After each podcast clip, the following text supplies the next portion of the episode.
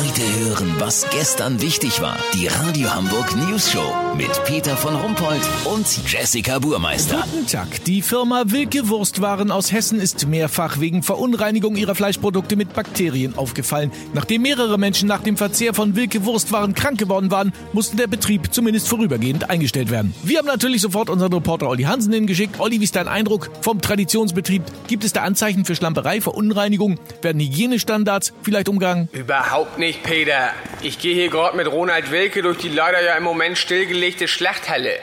Sagen Sie, kriegt man bei Lebensmittelherstellern nicht immer so eine Plastikhaube auf? Sie sind gegen Plastik? Stimmt, wegen Umwelt und so, ne?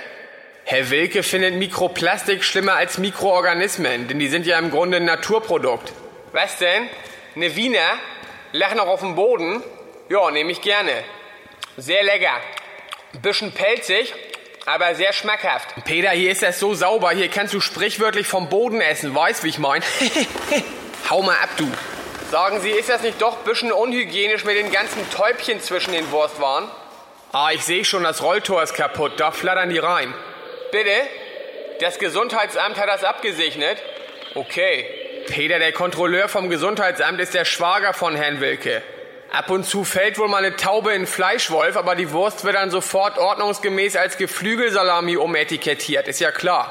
Wie oft wird denn hier sauber gemacht? Einmal die Woche? Reicht denn das? Ich meine, Sie verarbeiten hier ja rohes Fleisch.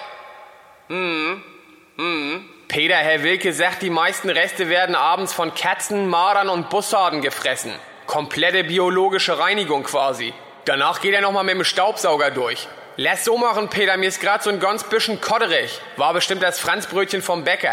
Sollte ich auf der Toilette einen Seifenspender entdecken, melde ich mich nochmal, dann habt ihr das exklusiv, okay? Ja, vielen Dank, Olli Hansen. Kurznachrichten mit Jessica Burmeister. Umdenken, weil immer für die Umwelt demonstriert wird, demonstriert eine neue Strömung von Aktivisten jetzt gegen die Umwelt.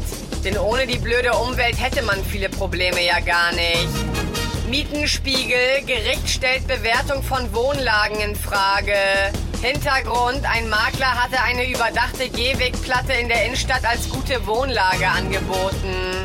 Medien, Bild-Chefredakteur Julian Reichelt möchte die Marke Bild ins Fernsehen bringen. Ach cool, dann kommt Hans Meiser mit Notruf wieder, oder wie? Das Wetter. Das Wetter wurde Ihnen präsentiert von Wilke Wurstwaren. Da ist Leben drin. Das war's von uns. Wir hören uns morgen wieder. Bleiben Sie doof. Wir sind es schon.